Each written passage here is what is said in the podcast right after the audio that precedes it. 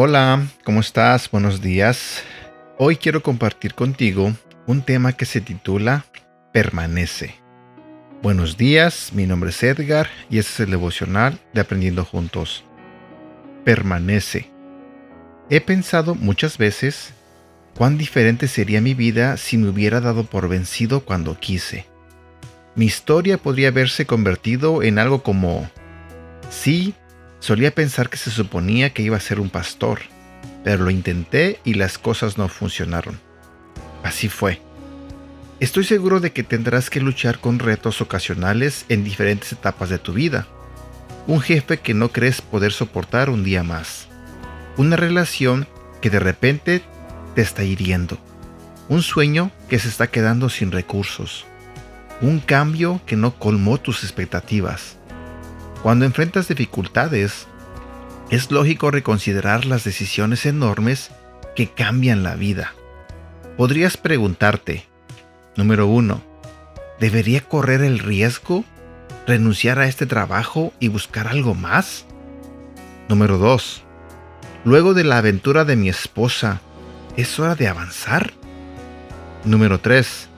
¿En realidad sirvo para dirigir un negocio? ¿Debería evitar las pérdidas antes de que las cosas se pongan peor?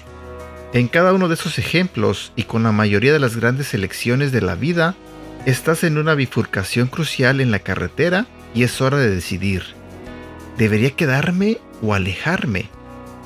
¿Estoy eligiendo darme por vencido porque es lo correcto o porque parece que irse sería más fácil? A menudo la mejor y la más satisfactoria decisión que puedes tomar es aguantar hasta el final incluso cuando fuese más fácil darse la vuelta y alejarse.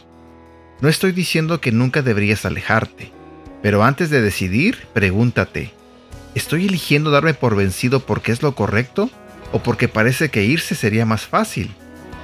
A veces el mayor acto de fe es la fidelidad, el quedarse donde estás.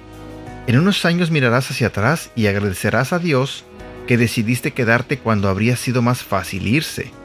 Recuerda, Dios te hizo a su imagen y es autor y consumador de tu historia. No es un desertor. Termina lo que empezaste. Ora a Dios. Dios, ¿hay algo de lo que esté intentando alejarme que quieres que permanezca y finalice? ¿Me darías tu fuerza para perseverar? Te pido que me des fuerza, Señor. En el nombre de tu Hijo Jesús. Amén. Versículo para recordar. Isaías capítulo 40 versículo 30 y 31. Hasta los jóvenes se debilitan y se cansan, y los hombres jóvenes caen exhaustos. En cambio, los que confían en el Señor encontrarán nuevas fuerzas.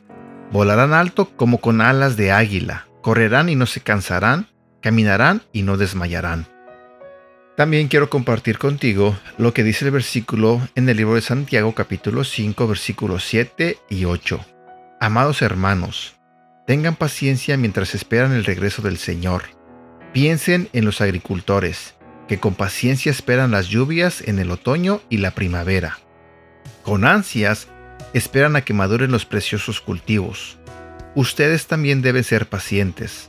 Anímense porque la venida del Señor está cerca. Y bueno, espero que tengas un bonito día. Te deseo que pases un feliz fin de semana y que Dios te bendiga. Hasta pronto.